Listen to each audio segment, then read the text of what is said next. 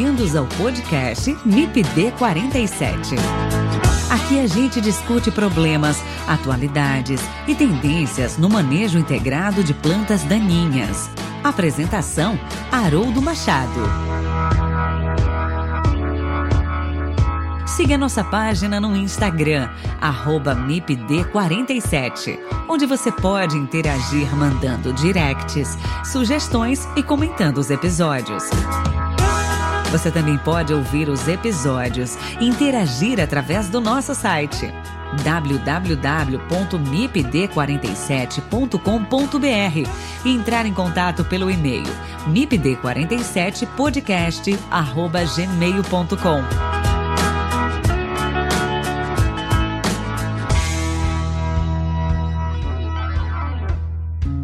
Olá, meus ouvintes, tudo bem com vocês? Que bom estar mais uma vez aqui. Coloque o fone nos ouvidos e vai ouvindo enquanto faz a sua atividade aí. E nesse episódio eu converso com os engenheiros agrônomos Caio Rossi, presidente do Agarac Global, e Samuel Alves, presidente do Agarac Brasil. O Agarac é um comitê de ação à resistência aos herbicidas. O Agarac tem por objetivo promover o uso responsável de herbicidas, a prevenção da resistência de plantas daninhas a herbicidas e definir estratégias de manejo integrado de plantas daninhas resistentes. Esse bate-papo com Caio e Samuel eu dividi em dois episódios. No primeiro episódio, nós vamos conversar sobre o problema da resistência de plantas daninhas num panorama geral sobre o Brasil e o mundo. Na segunda parte do bate-papo, nós vamos abordar sobre a Agarac e suas principais ações frente ao problema da resistência de plantas daninhas a herbicidas. Quer conhecer um pouco mais sobre o Agarac e suas ações ao enfrentamento da resistência de plantas daninhas a herbicidas? Fique com a gente e ouça esse episódio do MIPD 47, assim como o próximo episódio também.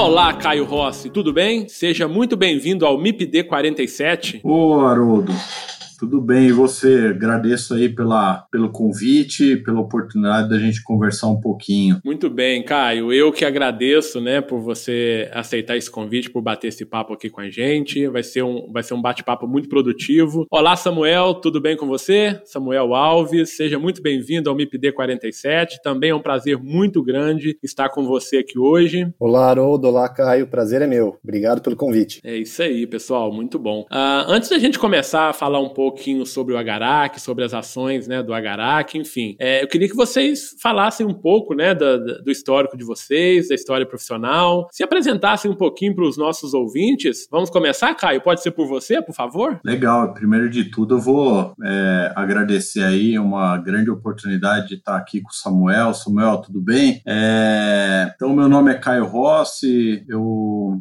eu sou engenheiro agrônomo, formei na Unesp de É, ao redor lá de 2000, é, quando aí eu tive a oportunidade de aprender muitas coisas e uma das coisas que desde minha graduação eu venho é, aprofundando os conhecimentos é plantas daninhas. É, após isso eu fiz o mestrado, doutorado, sempre com plantas daninhas, seja em sistemas produtivos como cana-de-açúcar, é, comportamento de herbicidas no solo e após entrar na, na na, na indústria, né, vamos chamar assim, é, eu comecei a trabalhar nas questões de resistência de plantas daninhas, quando que foi a primeira oportunidade é, ao ingressar no Agarac, que a gente vai conversar um pouco aqui nesse episódio. É, hoje, atualmente, né, eu trabalho na Corteva AgriScience, estou é, completando aí ao redor de nove anos como pesquisador, né, hoje eu sou líder de, de projetos cana-de-açúcar, é, no entanto, tenho um, um um papel muito importante aí que eu consigo colaborar com a empresa e também com a sociedade, né, em relação a plantas daninhas resistentes, desde o seu entendimento até as definições de estratégia. Então, Bacana, basicamente Caio. isso, Haroldo. Bacana, Caio. Então, ao longo do nosso bate-papo aqui, você vai falar um pouquinho mais para gente, né, dessa sua atuação aí, né, junto à companhia e, e principalmente junto ao Agarac, né? Então, bem bacana. Ô, ô, Samuel, fala um pouquinho pra gente aí quem é o Samuel, né? Coloca aí pra gente aí, pros nossos ouvintes, por favor. Haroldo, é bom, prazer estar aqui com vocês. Eu também sou engenheiro agrônomo, formei na Exalc, ali também tomei gosto pela área das ciências de plantas daninhas, com os professores Pedro Cristofoletti, Ricardo Vitória, e aí fui fazer meu mestrado também na área de plantas daninhas, né? Fiz meu mestrado, terminei o mestrado em 2010, e, e, aí já ingressei, antes disso eu tinha ingressado já na indústria, trabalhei na indústria desde então, então minha carreira ela é quase toda dentro da área de pesquisa e desenvolvimento na indústria, trabalho por quase 10, quase 15 anos aí, já, já se vão quase 15 anos na indústria, né? E atualmente eu trabalhei na Dupont e atualmente estou na FMC, né? né? Tenho responsabilidade pelo portfólio de herbicidas na área de plantas de pesquisa de herbicidas, né? P&D de plantas de herbicidas. E também é, estou atualmente como presidente do Agarac Brasil, que desde 2010 estou no Agarac Brasil, aí junto com o Caio e outros colegas. Então atualmente estou aí à frente do, do, do nosso Agarac Brasil. Bacana, é muito bom ter vocês dois aqui, né? Hoje a gente vai tem essa essa essa visão um pouquinho né, da, da, das pessoas mais, mais ligadas à indústria, né, e, e, e também ao Agarac, né, obviamente, e, e, é sempre bom ouvir é, vocês, né, nessa situação. A gente sempre traz aqui os, os, professores, os pesquisadores, né, das universidades, das instituições de pesquisa, e ter vocês aqui hoje como Agarac, mas também como alguém das empresas, né, da, da, da indústria, como o Caio disse, é, é muito importante para o nosso público. E, obviamente, nós vamos falar aqui muito, né, sobre resistência, que é o foco, né, de ação da Agarac. E a resistência hoje é um dos principais problemas, né, dentro da área de manejo integrado de plantas daninhas, né? Os relatos de resistência aumentam aí a cada ano, né, com os casos cada vez mais complexos, né, devido à resistência cruzada, aí a, a, a vários herbicidas e mecanismos de ação, né? E o manejo em condições de campo ele está exigindo cada vez mais do profissional, né? Assim, ações de prevenção, de mitigação da resistência precisam ser planejadas e implementadas aí nos seus devidos tempos, né? A gente, a gente fala isso, né?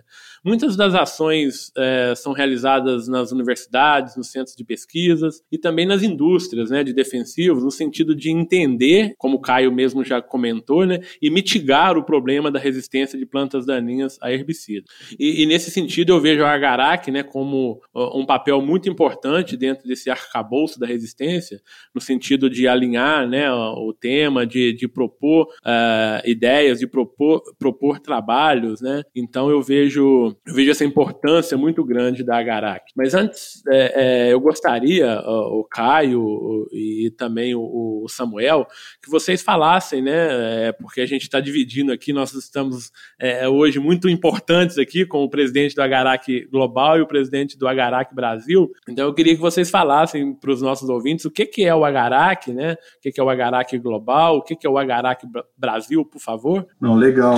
É... Na minha apresentação, acabei que só falei do Agarac, acabei que dentro dessa trajetória aí, eu tive a oportunidade de ficar quatro anos na presidência do Agarac, né? Mas o que é o Agarac, né? A gente, ainda bem que é o nosso acrônimo Agarac não fica como Iraque, que é o dos inseticidas, né? Que todo mundo pensa, ah, Iraque é aquele país lá. Mas não é, né? O Agarac é, é um acrônimo que vem da, da língua é, internacional americana, né? É, que é Herbicide Resistance Action Committee, que é Comitê de Ação à Resistência aos Herbicidas, que está ligado totalmente ao conhecimento que a gente tem em relação aos herbicidas e às plantas daninhas aí de cada geografia. É, é interessante dizer né, que o, que o Agarac ele, ele teve a sua fundação diante algumas necessidades ao longo do tempo que a gente vai ter oportunidade de conversar aí durante esse podcast. Eu acho que. Vamos ver que horas que a gente acaba esse podcast, né, Haroldo? Falou uns 30 Não, a gente minutos. tem um tempinho, a gente tem um é. tempinho, Caia.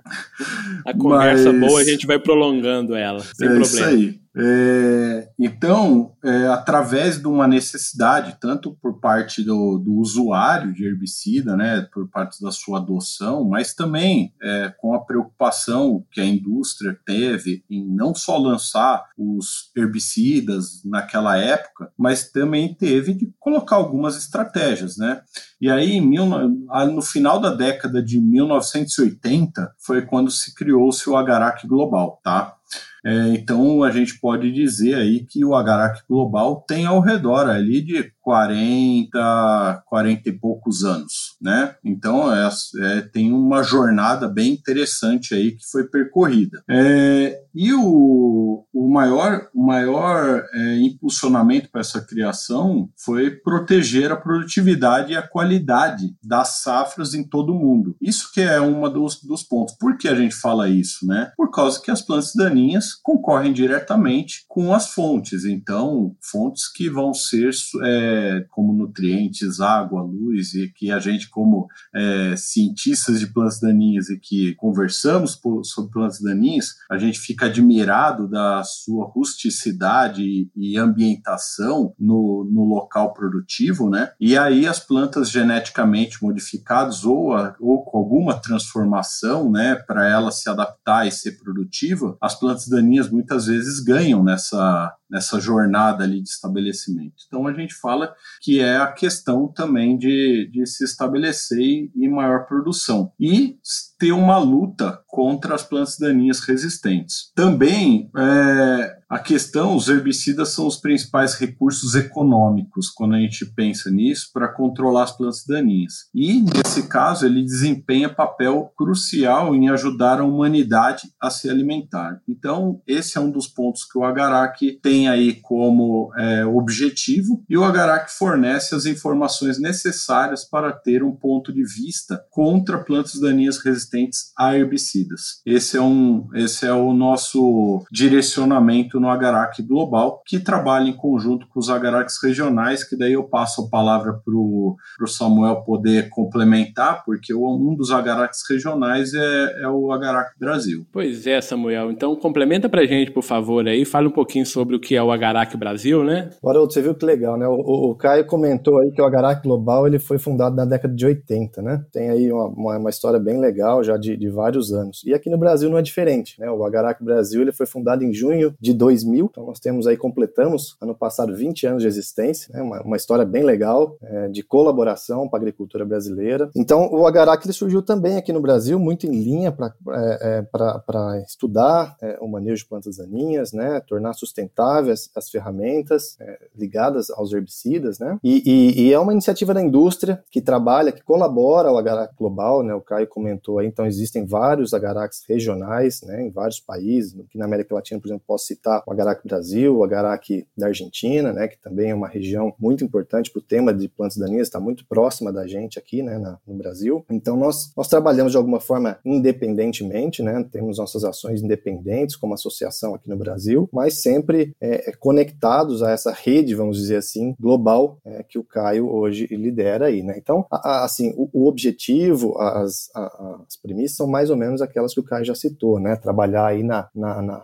promover o uso responsável de herbicidas, prevenção de resistência de plantas daninhas, né? estratégia de manejo de plantas daninhas. E hoje nós trabalhamos, Haroldo, aqui no Brasil, muito próximo da academia, muito próximo, por exemplo, da Sociedade Brasileira de Ciências de Plantas Daninhas, né? bem alinhados com, com a academia. E, e estruturalmente, dentro do Agarac Brasil, a gente se organiza dentro de, de, a gente chama de diretorias. Né? Então a gente tem uma diretoria que trata de assuntos técnicos e ali estão ligados mais a projetos, a contratação de projetos e pesquisas e tal, fomento à pesquisa. Nós temos o, o, uma diretoria educacional, que aí é a transferência de conhecimento, pegar, ajudar a transferir conhecimento, né? E temos uma, uma diretoria de, de marketing e comunicação, né? Que a gente gera muita informação, é, tem que transferir essa, essa, essa informação. E hoje, exatamente nesse intuito nós estamos aqui dentro de um podcast, né, dentro de uma, uma mídia é, muito bacana na internet, também o Agarac hoje também ele tem se voltado, porque a gente percebe que essa é realmente a forma de, de comunicar, de conectar com o nosso agricultor, ou com os estudantes, com, enfim, com a própria indústria, né? E hoje nós somos, dentro do Agarac Brasil, uma associação que tem 10 associadas, né? Nós temos 10 é, membros, 10 empresas membros, que são é, a BASF, a Bayer, a Corteva, a FMC, Ihara, ISK,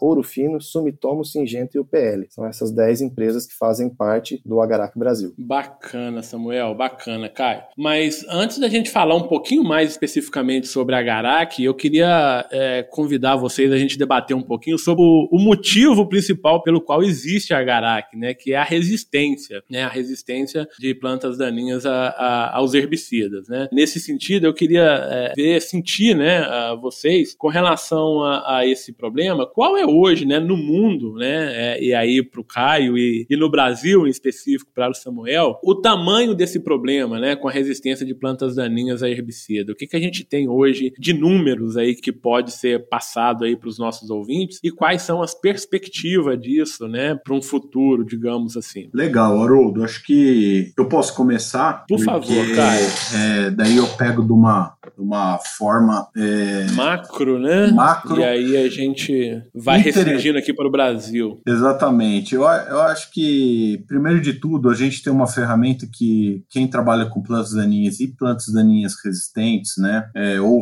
resistência de plantas daninhas, conhece muito bem o site da weedscience.org, é, que quem é, maneja esse site é o Dr. Ian Heap, é, e é onde que se hospeda os reportes de resistência é, globalmente, né? Então, quem é pesquisador e quem segue a linha por onde que tem que se cobrir, né, os critérios para fazer um reporte de resistência, é nesse site que é hospedado a partir do momento que tem o processo é, seguido, né? Então, onde que se cobre todos os processos.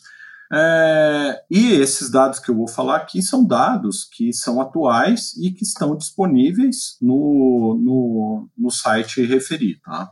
É, então, atualmente, nós temos no mundo 521 casos únicos. Quando eu falo casos únicos, são espécie versus local de ação, tá? É, de plantas daninhas resistentes. São 263 espécies, ou seja, 152 dicotiledôneas e 111 monocotiledôneas. As plantas daninhas desenvolveram resistência para 23 dos 26 locais ou mecanismos de ação, tá? É, conhecidos e para 164 herbicidas diferentes. Então a gente vem, vem observando o quê? Que tem uma enormidade de acontecimentos, né? Mas a gente vê que tem aí um, um horizonte que a gente pode trabalhar para se chegar num, num, num melhor, melhor lado, né? Porque a gente está falando números aqui. Importante dizer que são, são reportes de 94 safras né, em 71 países. Então tem um histórico aí ao longo do tempo. E atualmente é, a gente tem que reforçar que esse site existe pela colaboração é, dos, dos pesquisadores e quem trabalha com resistência de plantas daninhas, contribuindo aí com reportes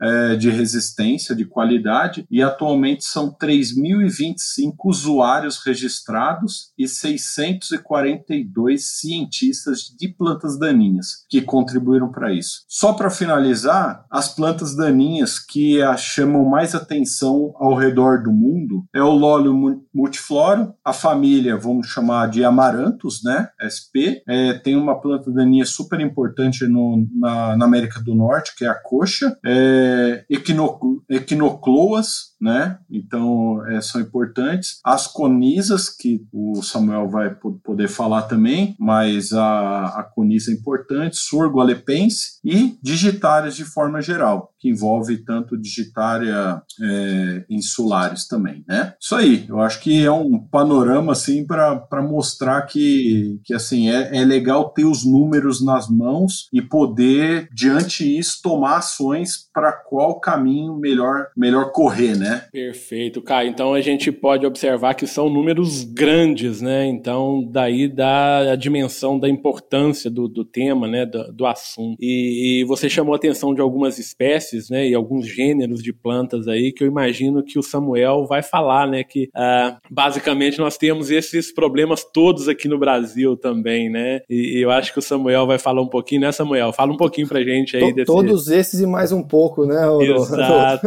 exatamente. Não, mas é, é, é, eu só queria, antes de, de, de, trazer alguns números do Brasil, fiz minha liçãozinha de casa aqui, igual o Caio também, né? Mas é, é reforçar realmente, né? Imagino que a gente tem aqui um público também de, de ouvintes que são estudantes, enfim, eu reforço o, o ponto do Caio de ir lá conhecer. Aqueles que não conhecem, é, que façam uma visita a esse site realmente. É um site que realmente ele, ele compila, ele traz de uma forma muito fácil, né? Você consegue filtrar informações, é, existem gráficos, já, já alguns já prontos. Então, é, para quem está tá, tá mergulhando no, no, tema de plantas daninhas, de resistência de plantas daninhas, eu acho imprescindível ir visitar esse site. Né? É, obviamente tem, tem outras informações, mas esse site eu acho que ele é base para quem está começando aí a olhar o tema de, de resistência de plantas daninhas. E quando a gente olha lá esse, esse, esse site, pensando em Brasil, a gente, obviamente, quando a gente compara com outros países, o número de casos reportados oficialmente pelo Brasil, ele, ele ainda é de uma ordem de grandeza, felizmente, menor do que é, outros países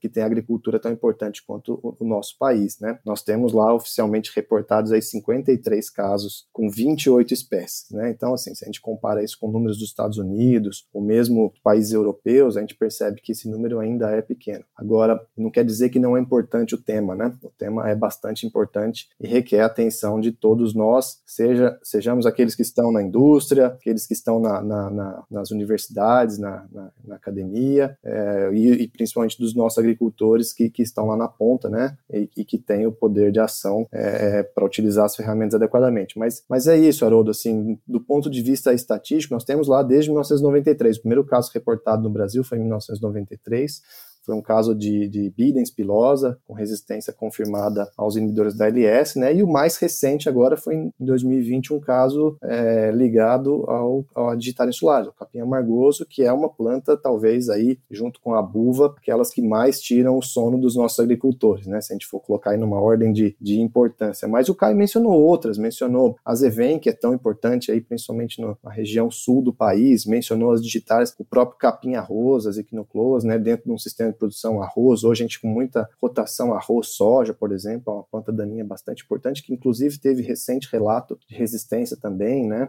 O amarantos, as espécies de amarantos que estão aí começando a causar alguma, alguma, alguma ter uma, uma relevância maior, né? É, e, e, a buva, obviamente, a buva também é uma planta que a gente não pode deixar de citar. Então, é, é muito em linha, a gente percebe uma, uma tendência, né, Haroldo e Caio, a gente percebe uma tendência muito grande. Aquelas espécies que são problema em, em, em agriculturas, principalmente em cultivos muito parecidos com os nossos, por exemplo, soja, milho, né, próprio arroz irrigado que a gente tem no sul do país, ou mesmo trigo, culturas de inverno. Então, a gente percebe que as plantas que causam problemas em outros países também são os que nos tiram sono aqui, que, que causam dor de cabeça. Isso mostra que são plantas adaptadas, são plantas que realmente realmente requerem uma atenção. Então, é, fica aqui o reforço para ir lá visitar o site, mas é mais ou menos nessa linha. Nós temos aí mais ou menos essa figura que o Caio colocou globalmente, ela se traduz muito bem aqui no Brasil. Se a gente olhar a relevância de monocotiledôneos versus dicotiledôneos, também segue mais ou menos esse padrão. Perfeito, Samuel. Perfeito. É, só lembrar aqui para os nossos ouvintes, né? Nós temos um episódio aí lá do início de 2020 ainda, né? Antes da pandemia, que a gente tratou exatamente sobre resistência de plantas daninhas daninhas a herbicidas, e lá a gente foi mais conceitualmente falando sobre mecanismos de resistência, tipos de resistência, a parte mais, mais é, teórica do tema, né? E eu vou convidar os nossos ouvintes a irem lá e ouvir aquele episódio número 5 ainda. O podcast estava começando, né? Hoje nós estamos falando de 51 já, né? Boa ideia. Que legal. Enfim. e, ô, ô Samuel, Grande então história. você isso, muitas histórias de bastidores aqui legais para serem contadas. E, e um, um, ponto importante, não, não te cortando, sabe, o, o Haroldo, mas você tocou num, num, num ponto super importante, porque para a gente trabalhar com resistência de plantas daninhas, a gente tem que entender a parte conceitual. E os conceitos, é, às vezes, é, mal utilizados, são mal interpretados também. E a gente caminha para um erro de, de entendimento ou tomada de ação. Então, é, eu gostaria também de reforçar: voltem vejam os conceitos é, resistência, tolerância, resistência cruzada, simples, múltipla é, é super importante é, e, e, não existe é, ou é resistente ou é não, não é resistente. Então não existe exato. meia resistência. Meia, né? Exato, exato. Então to, tomem cuidado com algumas interpretações, falha de controle, a gente pode abordar, mas é muito importante esse ponto que você falou, conceito. Perfeito. E, e só chamando a atenção também para o que o Samuel falou, né, Samuel, da importância desses números para o Brasil, né? Por isso a gente discute muito muito isso. Se a gente pegar o, os números, né, aqui no Brasil a gente tem basicamente em torno de 10% né, dos, dos casos de resistência né, é, é, relatados aí no Brasil. Exato, exato. Então, chama a atenção. Nós temos alguns, é, alguns casos bem, bem problemáticos, né, por mais que é, ainda bem que essa espécie não esteja, esse biótipo não esteja amplamente distribuído nas regiões produtoras, né, mas nós temos casos, por exemplo, de buva resistente a cinco mecanismos de ação, né, que isso, obviamente, que é um problema muito, muito sério, né, que a gente tem que é, fazer um bom, um bom manejo disso, né, um, um bom, entender isso muito bem para depois fazer um bom programa de manejo, né, e, e então, nesse sentido, eu vou provocar vocês dois, tá? É, por que, que nós chegamos nessa situação, né? Por que desse incremento aí do, do, dos casos de resistência, né, desse aumento aí, e, e, em especial a resistência múltipla, né, que é o, acho que é o, é o caso mais preocupante, digamos assim, né, quando a gente tem aí essa planta resistente aí a herbicidas de vários mecanismos de ação. Queria provocar vocês dois. Caio, vamos começar por você nesse sentido. Eu acho que assim, é, onde, como a gente chegou no problema, existe diversas formas de pensar, né, é, são hipóteses, né, o É, só que são hipóteses que a gente pode elencar que são as, as práticas agrícolas, né? Porque é, a questão de como que a gente utiliza uma ferramenta. É, eu nunca eu nunca me esqueço uma oportunidade que eu tive em Denver é, num simpósio de, de resistência e uma coisa que ficou muito é, chancelada na minha cabeça foi precisamos usar os herbicidas porém antes dos herbicidas a gente necessita entender e achar ferramentas que protejam os herbicidas. Então, como que a gente precisa é, enxergar o herbicida como um dos pilares do manejo de plantas daninhas? Só que a gente tem uma enormidade, né? A gente começou esse podcast falando sobre ciência das plantas daninhas. Aqui a gente tem um professor, tem, tem eu e o Samuel, que trabalhamos, atuamos na indústria, mas aqui a gente tem um conhecimento antes de vir na indústria que é sobre plantas daninhas, né? E a gente não pode esquecer, né, do manejo integrado de plantas daninhas, onde que a gente envolve uma série de fatores que o herbicida faz parte desse, desse é, é, manejo. Ô, Caio, só se me permite, Caio, te interrompendo só um pouquinho, quando a gente fala em manejo integrado de plantas daninhas, é bonito, mas não é para ser só na teoria, né? A gente precisa realmente aplicar os conceitos. A gente precisa, é igual você falou, né? defender né? não é uma filosofia. A gente precisa proteger essa ferramenta, né? Exato. É, e, e, quando e, e é super super importante a prática delas. É, também tive a oportunidade de atuar é, representando a empresa né, é, no, no grupo de sistema de plantio direto né? É, onde que eu tive a oportunidade de conhecer o Bartes, né? O Bartes foi um dos é, realizadores no Brasil do plantio direto, né? É, e aí a gente começa a entender qual que é o sacrifício para se estabelecer um plantio direto. Não é simplesmente eu quero, não. Precisa dedicação, né, ao longo do tempo para entender. E a mesma coisa a gente pode fazer o paralelo. O manejo de plantas daninhas não é simplesmente um ano de estabelecimento, é uma longa jornada que você tem com que reduzir banco de semente, fazer um manejo em momentos corretos, seja ela mecânica, química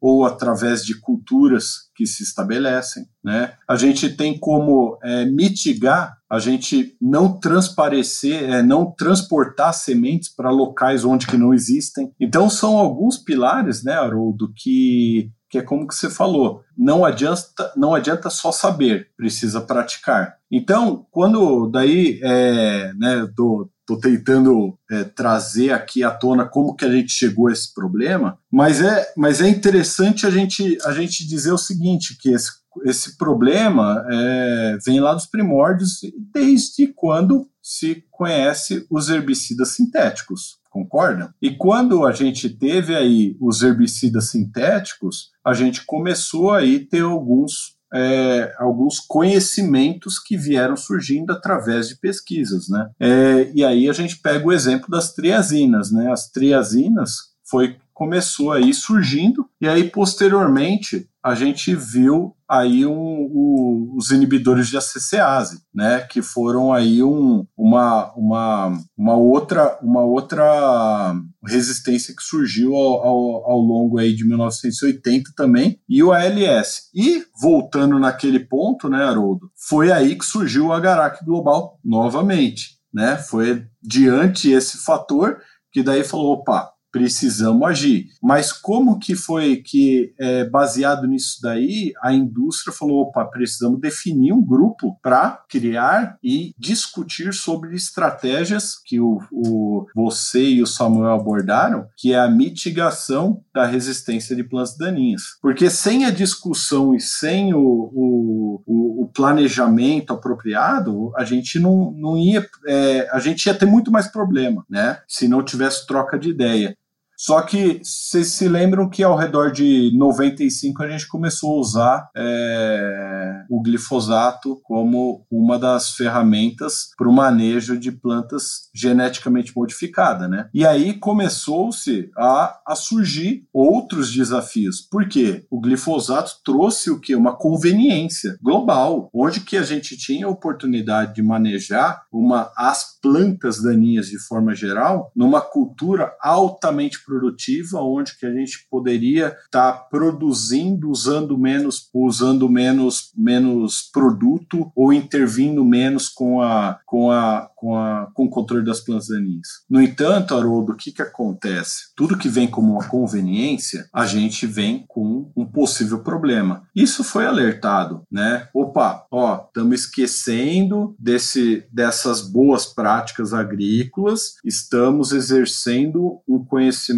somente em cima de uma ferramenta excelente, que é o glifosato. E aí Caio, a gente só, conhece só, toda a história, por favor. Só se me permite, né, Caio, e só lembrando para os nossos estudantes, né, isso a gente chama de pressão de seleção, né? Legal. A gente está aumentando a pressão de seleção do herbicida, né, do uso, né, dessa ferramenta, não exclusivamente, mas em sua grande maioria, né, na, nas áreas em, é, de manejo. Legal, é isso aí. É, e isso é um dos, né, uma, um dos conceitos de resistência de plantas daninhas, né? É, e aí a gente passou por tudo isso e, e daí é, é, muito interessante é, quando a gente tem um histórico e várias literaturas abordando sobre essa história. Então o Agarac é, e o Agarac Global e os regionais têm a oportunidade de passar isso adiante, mas também a, a larga disseminação do conhecimento está disponível para quem, quem gosta de procurar e quer, quer conhecer, né? É, então, uma lição que a gente aprendeu muito durante esses anos, né, e que a gente vem praticando, é, é a antecipação, porque a gente ent entendeu que nenhum herbicida é invulnerável à seleção de biótipos resistentes e que o excesso de confiança num sistema único de manejo é a gente tem uma, uma condição não, não sustentável, né? Então, é, é, é, legal dizer qual que é o tamanho desse problema, né? É, se a gente tiver o aprendizado e aí um, um programa diversificado de manejo de plantas daninhas, que combina diversos métodos, e aí a gente falou bastante, né, o Haroldo, sobre a questão de manejo integrado, que envolve diversos métodos, é o único sistema que funcionará ao longo prazo, né? Porque a gente vai estar tá balanceando as questões e daí dando um, uma longevidade para quem? Para a agricultura. Perfeito. Ô, ô, Samuel, qual é a sua, a sua visão aí sobre, sobre esse tema? Haroldo, Caio, acho que vocês tocaram no, no, em pontos que eu não, assim, não, 100% de, de acordo com o que vocês falaram. São premissas básicas, né? O que a gente tem que fazer de, de adotar todas as ferramentas possíveis e viáveis e não é, é, nos colocar somente com a ferramenta herbicida, né? É uma das ferramentas que, que devem ser utilizadas para a gente manejar plantas daninhas, né? Eu acho que, que,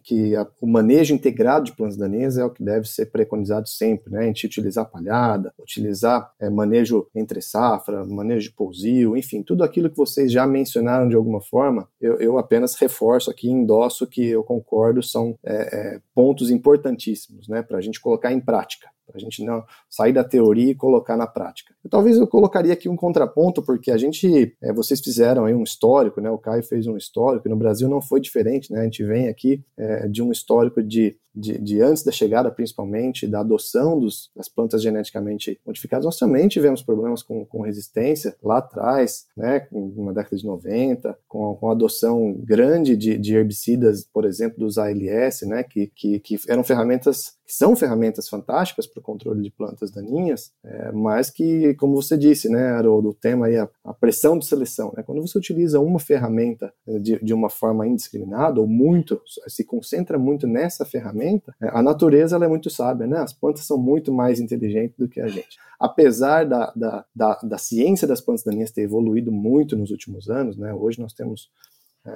uma grande quantidade de ótimos pesquisadores no Brasil e fora do Brasil trabalhando com o tema resistência, manejo de plantas daninhas, biologia de plantas daninhas, enfim, a natureza ela vive nos dando aí algumas, trazendo algumas surpresas, né? Então eu colocaria assim, como é que nós chegamos aí? Né? Se a gente for olhar da ótica de, é, dos herbicidas, né, da aplicação dos herbicidas, é essa questão da, da, da pressão de seleção, né, intensidade de uso de poucas ferramentas e, e por exemplo, talvez os nossos ouvintes aí não tenham noção de uma ordem de grandeza, a velocidade para a indústria também trazer é, novos herbicidas, ela nem sempre vem na mesma velocidade que a gente gostaria, na mesma velocidade que as plantas daninhas têm a capacidade de, é, é, de, de, sobreviver ou de, de, de, serem selecionadas e evoluir aí para biótipos né, resistentes. Então, a gente teve um salto também de custo de, de, de, e aí pensando muito do ponto de vista da indústria, porque isso impacta também, obviamente, na, na, na, na, vinda de novas moléculas, de novas ferramentas. Então teve um salto nos últimos anos, quase é, dobrou o valor para você trazer um, um, novo é, produto, é um novo herbicida, um novo, enfim, um novo inseticida. A gente saiu da ordem de grandeza aí de perto de 200 milhões para perto de 300 milhões. Né? Teve um aumento é, é, expressivo do custo de pesquisa e desenvolvimento, maiores é, é, necessidades e requerimentos de, de produtos mais seguros, e isso ninguém discute da importância disso, né? Ponto de vista toxicológico, ectoxicológico, ambiental, é, e é óbvio que isso diminui a velocidade com que a gente consegue trazer, a indústria consegue trazer ferramentas. Então,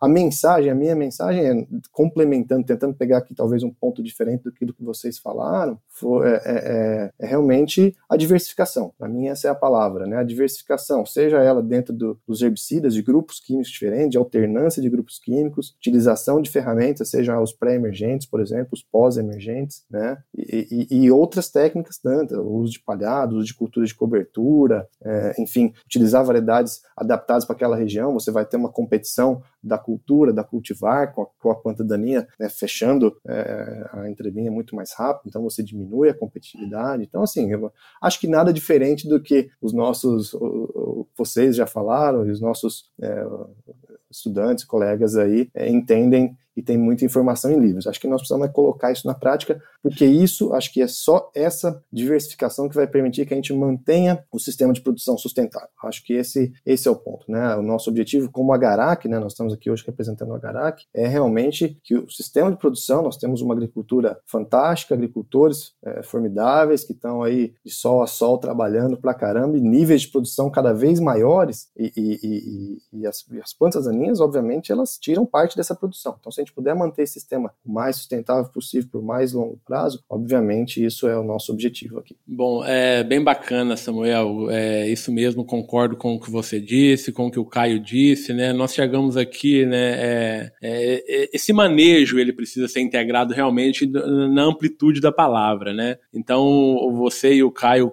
falaram aí sobre o problema da resistência lá na década de 90, né, principalmente aos herbicidas inibidores da LS, né, se utilizava muito esses herbicidas, eles apresentam algumas características específicas, né, em função de especificidade e acaba selecionando com maior facilidade alguns biótipos resistentes. É, depois vieram aí o, o, os geneticamente modificados, né, e aí a pressão foi para o lado do glifosato, então a gente deixou os ALS um pouco de lado, né, os pré-emergentes e, e, e for, é, focou, né, esforços no glifosato, e isso obviamente aumentou essa pressão de seleção. E hoje a gente precisa voltar, né? A, estamos voltando aí com pré-emergentes, né? Com, com manejo cultural, com palhada, né? Isso para é, mitigar esse problema. E no que você falou, Samuel, no que você falou, Caio, é, eu peguei aqui duas coisas que eu acho importante, né? É, pensando no horizonte, né? Nós falamos porque nós chegamos aqui, mas agora acho que a gente tem que pensar também no horizonte, o que a gente tem pela frente. E aí o, o Caio ele falou em novas tecnologias, né? Transgênicos, de tolerância de culturas tolerantes a herbicidas. O, o Samuel, você falou, Samuel, sobre uh, o problema dos novos mecanismos, né? o modos de ação, né? novos herbicidas com modos de ação, com mecanismos de ação diferentes, né? Então, é, eu queria ver com vocês, né? Queria ver a opinião de vocês, qual que é o horizonte. E assim, eu vou colocar vocês numa fria, se me permitem, tá? Tem, tem um, um artigo de, de, alguns autores americanos, entre ele o, o Stephen Duke, né? É, e lá ele, o, o, título do artigo é Manejo de, erva, de plantas daninhas em 2050. Perspectiva sobre o futuro da ciência das plantas daninhas. E lá ele traz uma, uma colocação que ele fala que o aumento da resistência, né, juntamente com a falta de novos mecanismos de ação, é uma ameaça para tornar quase todos os herbicidas inexistentes e inutilizáveis até 2050.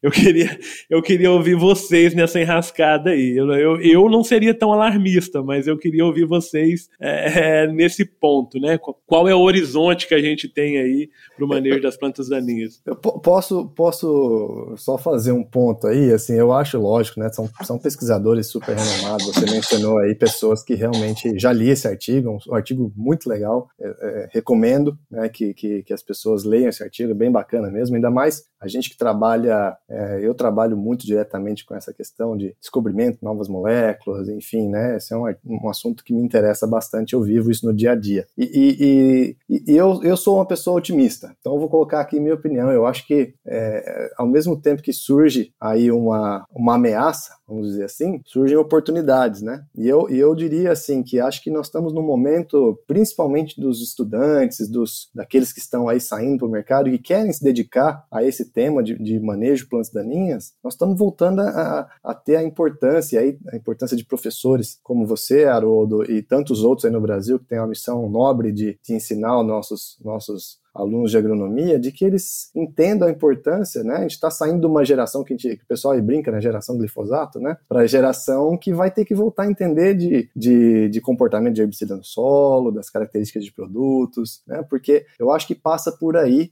de novo, voltando né, naquele tema da sustentabilidade. Eu não, não acho que nós temos boas ferramentas, nós temos é, é, é maneiras, acho que no Brasil, inclusive, nós temos maneiras ainda de, de, de mitigar o problema. Né? Nós citamos algumas plantas daninhas lá, é, ali atrás, é, que a gente entende que são, são problemas, mas eu acho que existem ferramentas, existem formas, e nós temos uma extensão, nós temos é, cooperativas no Brasil que tem pessoas muito técnicas, além da, da academia, nós temos pessoas que estão é, lá no dia a dia, na, na, extensão, vamos dizer assim, né, que são muito boas, que são técnicas, que, que conhecem o problema, conhecem a realidade e, e fazem adaptações que permitem que a nossa agricultura seja tão competitiva. Então eu acho que, é, eu, eu, eu sou um otimista, eu acho que surgem oportunidades para bons profissionais, seja uma oportunidade para bons profissionais entenderem o problema e trazerem soluções para, os nossos agricultores. Né? Os nossos agricultores são, são, são capacitados tecnicamente, são diferenciados realmente de tudo que a gente conhece aí no mundo. Eu acho que tem oportunidade para o bom profissional. Agora, é, não, não tem bala de prata, né? Talvez o Caio depois possa comentar, mas não tem bala de prata. O negócio é realmente é, utilizar todas as ferramentas possíveis. Não vai ser, ah, daqui a pouco a indústria traz um, um herbicida novo aí que vai resolver, vai ser um novo glifosato ou alguma coisa assim assim, né? É, isso, não estou dizendo que eu não torço para que aconteça, torço para que aconteça, obviamente, né? Mas a gente sabe do tempo que leva, né? Trazer novas ferramentas. E aí depois, eventualmente, o Caio pode comentar alguma coisa também de novas tecnologias é, transgênicas que estão chegando. Mas do ponto de vista de moléculas, é importante a gente preservar o máximo possível a vida, o ciclo de vida que a gente chama dessas moléculas tão importantes para a gente, né? Podem surgir é, moléculas novas, eventualmente até mecanismos de ação novos, existem é, num horizonte de tempo coisas novas que podem surgir, é, mas de novo, elas vão vir para integrar o, o, sistema, né? Então a gente tem que preservar o que está hoje. A minha mensagem é que nós temos que trabalhar com, com ciência, com, com, os dados que nós temos com, em conjunto, né? A, a indústria, com a academia, com a extensão rural, de forma que a gente consiga preservar as ferramentas e atinja patamares cada vez maiores de produtividade. Então, eu acho que tem, tem uma ameaça, sim, Haroldo, mas tem uma baita oportunidade aí para bons profissionais. Só queria pegar esse gancho porque acho que é, é por aí. Sim, bacana, Samuel. E uma coisa que você falou e que eu acho bem legal é que a própria indústria, né, tem essa preocupação em proteger as suas moléculas, né? E obviamente que ao, ao ter essa preocupação, a própria indústria gera muito conhecimento também, né, aplicado é, nesse sentido, né, de manejo, é, realmente propondo é, alternativas, né, viáveis e que proteja realmente as moléculas. Como você bem disse, vocês muito melhor do que eu sabem disso, né, que não é fácil novas moléculas, né? Então a gente tem que cuidar das que a gente tem. Ô, ô Caio, mas eu queria te ouvir nessa, nessa enrascada aí, rapaz. Por favor. Eu vou usar o, a questão do copo vazio ou copo cheio, né? Então, é, meio cheio ou meio vazio. Então, a, a, gente precisa entender, como bons técnicos, né, é, e bons conhecedores, que tem um horizonte de oportunidade. É, a gente, a gente, a gente entende que é, os lançamentos de ou descobertas de novos ativos, quiçá é, mecanismos de ação, têm diminuído muito ao longo do tempo. Só que a gente tem ferramentas existentes que, assim como você colocou, é, a gente precisa utilizá-las das melhores formas e a gente tem uma oportunidade. A oportunidade está aí nas nossas mãos para os bons técnicos, para os bons produtores que conseguem conversar, que conseguem ouvir é, as boas recomendações, né? A gente precisa entender as boas recomendações e cada um entende da sua forma, né, Haroldo? É, só que a gente tem aí bons pré-emergentes, temos bons pós-emergentes, temos pós-emergentes é, é, tantos iniciais como pós-tardios. É, a gente tem alguns banimentos de, de herbicidas aí que vêm é, nos tirar da zona de conforto. A gente teve aí um banimento a,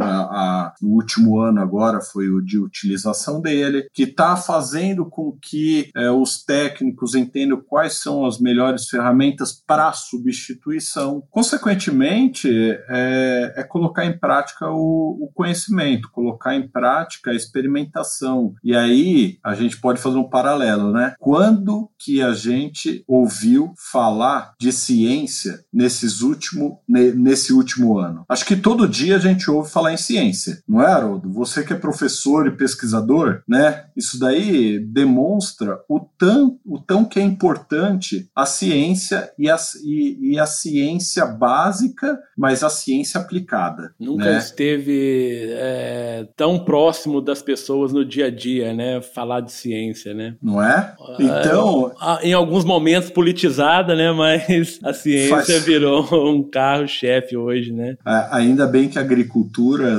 é pouco, é, a gente a gente não vê tanta tanta dessa forma direcionada, porque que nem o, o Samuel colocou, é, o brilho do agrônomo ou o brilho do produtor é o, é o sol a sol. Então é, são poucos que se atêm a falar assim, eu vou lá pro sol, eu vou pisar no barro, vou me vou me molhar para entender as coisas. Então é, é o desafio é grande. Mas aí voltando falando, né, o, o, o Haroldo, é, a, gente, a gente tem um gap aí de um, um intervalo, né, vamos, vamos evitar as palavras em inglês aí, que a gente está num podcast é, do Brasil, né? A gente tem essa força de hábito de falar em algumas coisas, mas a gente tem uma, uma janela onde que a gente ficou aí sem novos mecanismos de ação, né? É, e aí, Samuel, você pode contribuir bastante com isso, porque uma coisa são, como a gente está no podcast que, que trata do Brasil, né? É, a gente tem aí, além da descoberta por novos ativos e também é, a parte é, de descoberta de mecanismos de ação, a gente tem um desafio Brasil, né? Qual que é esse? O registro, né, Samuel? Se você puder falar um pouquinho, acho que é legal para os ouvintes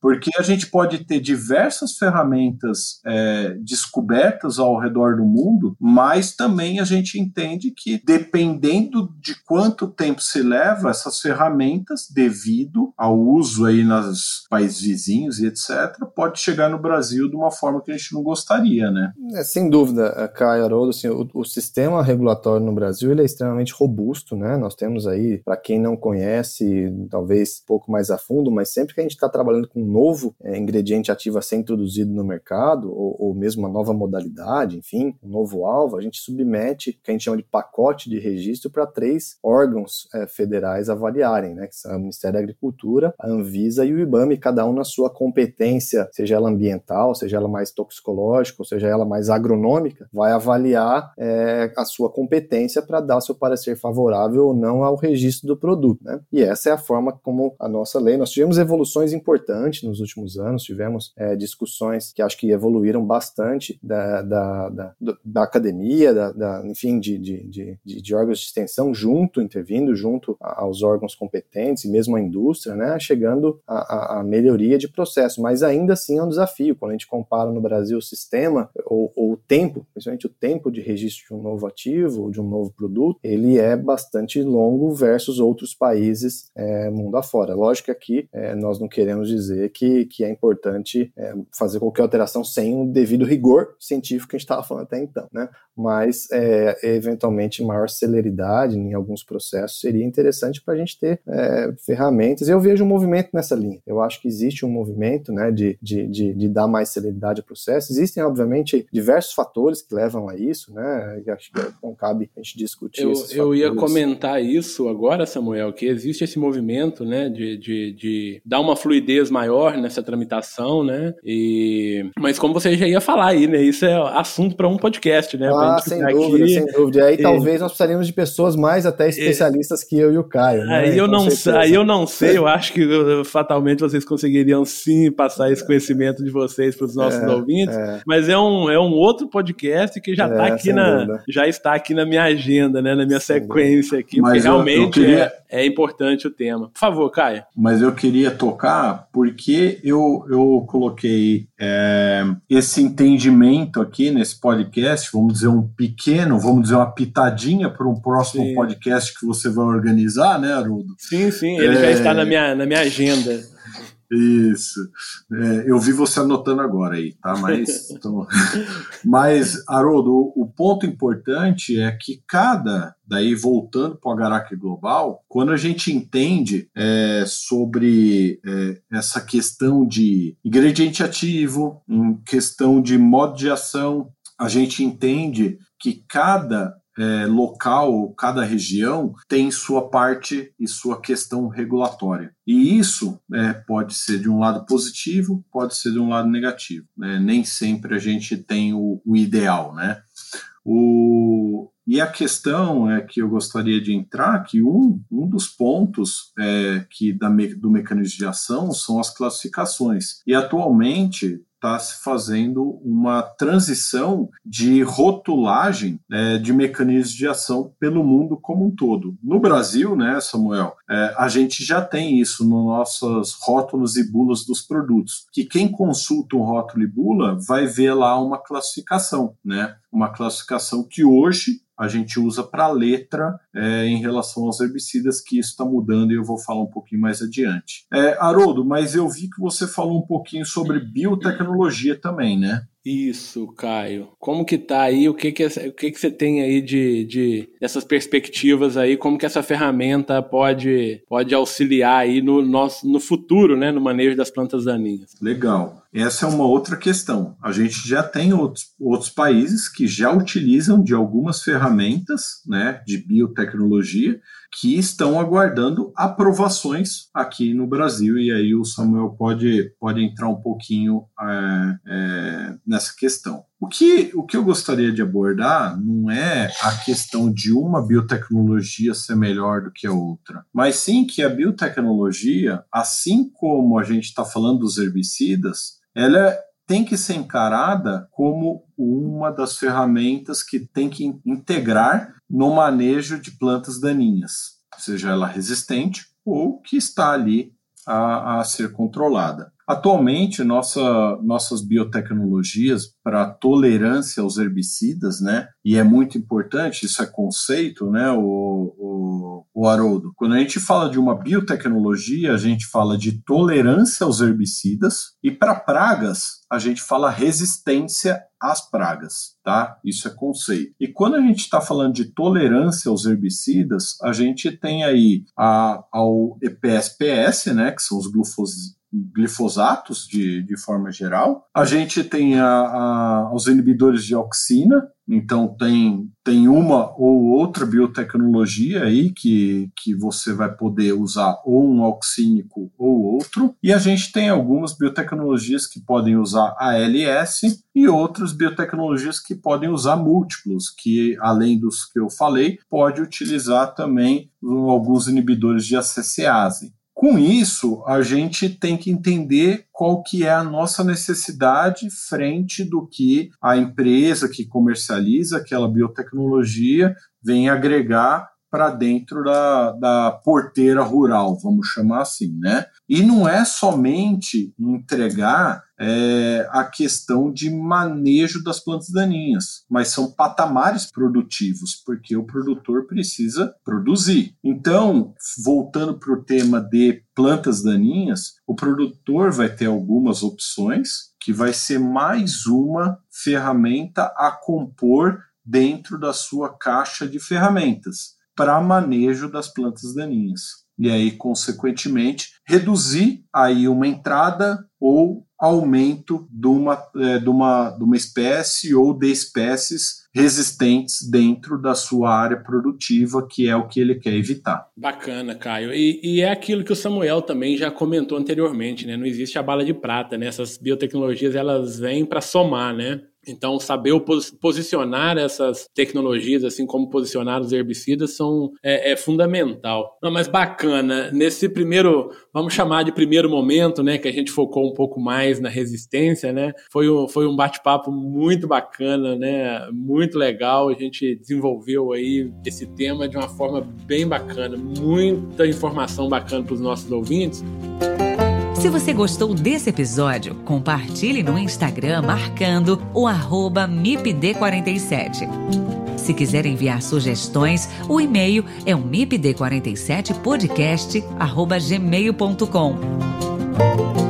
Ouça também os outros episódios em www.mipd47.com.br.